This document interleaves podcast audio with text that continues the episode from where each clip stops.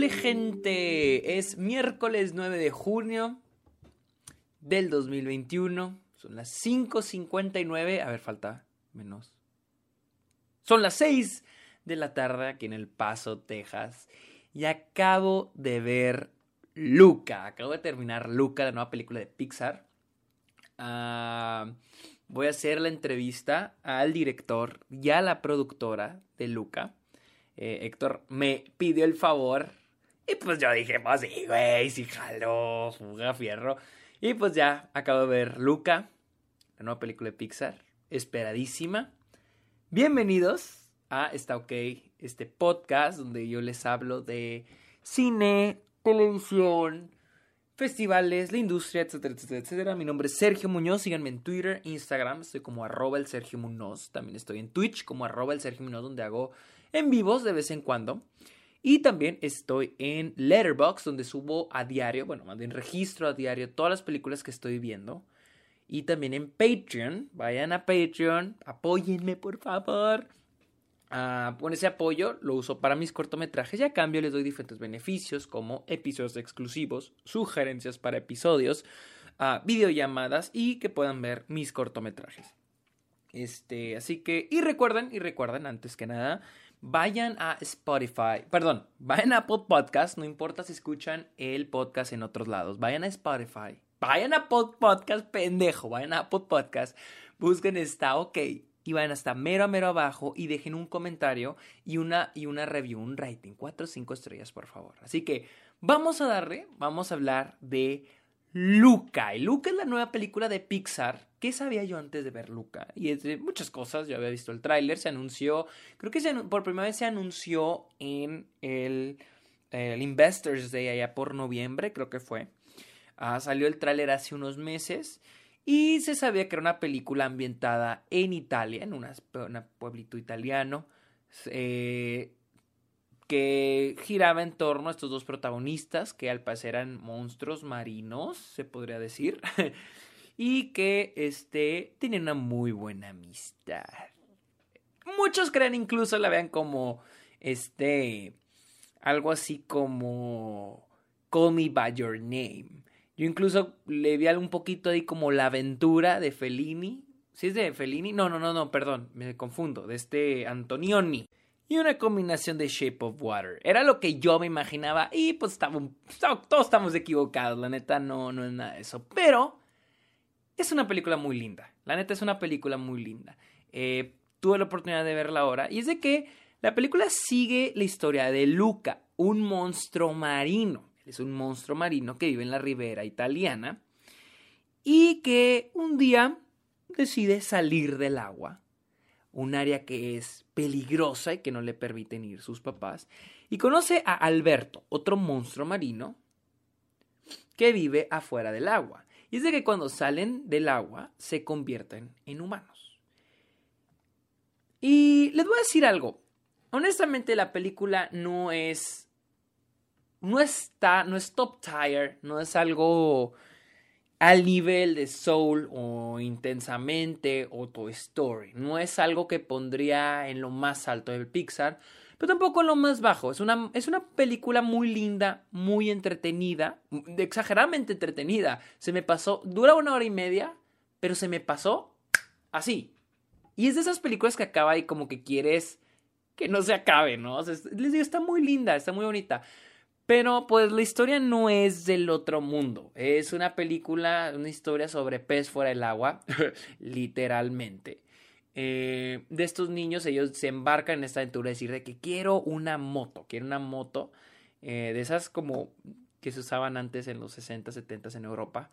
Y dicen, no, hay que ir a este pueblo. Y pues obviamente van con el riesgo de que sepan quiénes son en realidad, son unos monstruos marinos. Y resulta que en ese pueblo creen en los monstruos marinos, pero los cazan, porque dicen que son muy peligrosos.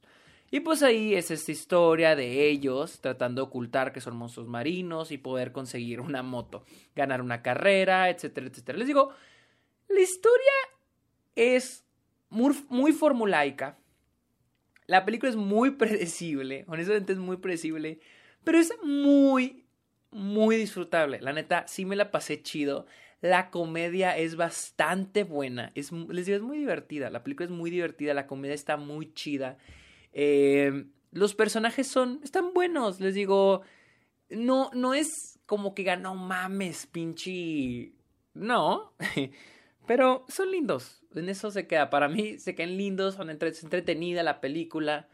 Ah, la animación. Ustedes saben, Pixar jamás decepciona. La animación es excelente.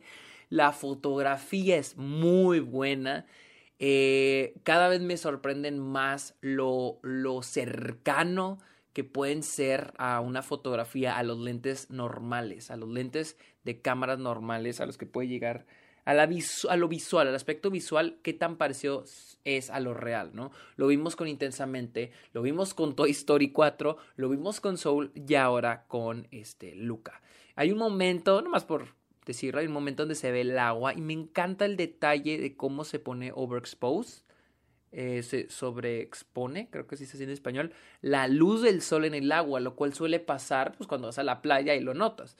Y me, o sea, todos esos detalles ahí están. La animación es excelente, la fotografía es, es muy, muy buena. Las actuaciones son bastante buenas. A mí me encanta siempre resaltar las actuaciones en películas animadas. Jacob Tremblay como Luca es muy bueno es muy bueno. Tiene este, este, intercambio de entre inglés e italiano y tener el acento. Yo siento que funciona, la verdad, y Jacob Tremblay es muy bueno. Jack Dylan Grazer, quien interpreta a Alberto, también es, es, es muy, muy buena. Es el niño que hizo de Eddie en It. También Maya Rudolph, que es la, la mamá. Pero también no recuerdo el este. Creo que es Lorenzo. No sé. El villano quien interpreta el villano, wow. Y es que el villano no es un villano, o sea, es este solo una representación de un antagonista, pero está muy caricaturesco. en realidad no hay, no hay un villano establecido en la película, simplemente es este tipo que también quiere este que este, pues que quiere ganar la carrera, es un tipo mamón, es un tipo hijo de la chingada, y es, es, muy caricaturesco, pero voy a admitir que es muy gracioso, y cada vez que el villano aparecía, el villano entre comillas aparecía en pantalla, era muy divertido, era muy chistoso, la neta, debería tener su propia película, porque está muy cagado ese güey, y los personajes, pues están bien, están padres, están, son muy, muy, muy divertidos, el personaje de la niña que hace esta Julia. También me gusta la actuación de ella. Es este. La, la voz es muy buena. Las actuaciones, les digo, no dejan nada de ver. Están muy, muy chingonas. Hay algunos momentos muy resaltables, que es como que el, el tercer acto, que es el conflicto entre los dos personajes. Está, está, llega bien, está bien este, aterrizado no llega a ser tan cliché. De hecho, hay un momento que oh, me sacó de pedo. Este. Mm, sí, el desarrollo de ese tercer acto es bueno, pero el final. O sea, el final es un final feliz, que ya ves venir. Eh, incluso un poco cursi y hay un momento medio forzado que ocurre al final que dices que, ay, güey, o sea, pero no, no me molesta. O sea, simplemente es como que, güey, les digo, no hay mucho, siento que no hay mucho esfuerzo en la historia. No hay mucho esfuerzo en, en el final. Es un final muy simple. Es un final, este, tierno. Aunque siento que no hubo tanto desarrollo en algunas cosas como la relación entre Luca y Julia. Eh, pero igual, para mí funciona. Al menos para mí funciona. Siento que la película se concentra más en los detallitos, como los chistecitos, los diálogos. Y funciona, la verdad. La comedia, a mí la comedia se me hizo buenísima. Pero les decía, la historia no es la gran cosa. Es la típica historia de pez fuera del agua, que quiere conocer al mundo. Y por ahí va un poco el mensaje. Hay dos mensajes que me, que me está gustando mucho, pero como que de ahí se pierde mucho. Es este mensaje de conocer el mundo, descubrir cosas nuevas. Eh, Luca va descubriendo cosas nuevas, cosas diferentes, que descubrir el mundo, le gusta la simpleza de la vida, etcétera, etcétera. Aprende a vivir en el, como humano. Pero les digo, nunca profundiza, se queda como que a medias en eso. Es disfrutable, por ejemplo, las escenas de sueño que tiene Luca, o cuando se imagina cosas, están muy bonitas y están muy bien hechas.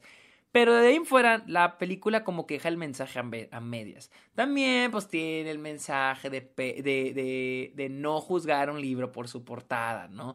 Muy similar a lo que vimos en Wolf Walkers.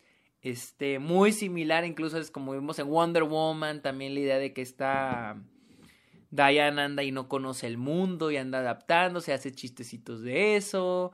En Wolf Walkers lo de la idea de este pez fuera del agua, no juzgar un libro por su portada. Este, les digo, hay muchas cosas que ya hemos visto antes. La película no, no hay un esfuerzo, al menos yo no veo de, de, una historia que vaya más allá, trascendental, como lo vimos en otras películas de Pixar. Esta no es eso. Esta es una película que se queda en lo que es algo más bonito. Les digo, a veces hasta la lógica de la película es un Está sonando mi baño, disculpen. Incluso la, la, lógica de la película a veces puede ser un poco, podríamos juzgarla un poco. O sea, algunas cosas que ocurren como...